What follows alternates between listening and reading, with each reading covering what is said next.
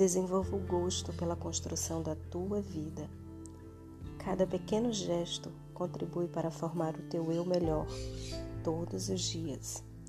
Mesmo que seja preparar um simples café, agradeça a Deus. Não perca tempo com sentimentos improdutivos, com negatividade. Não ligue a TV, edifique-se. Todo dia é um novo sopro de vida. Tome posse. Vá para a vida de cabeça erguida. A vida é todos os dias.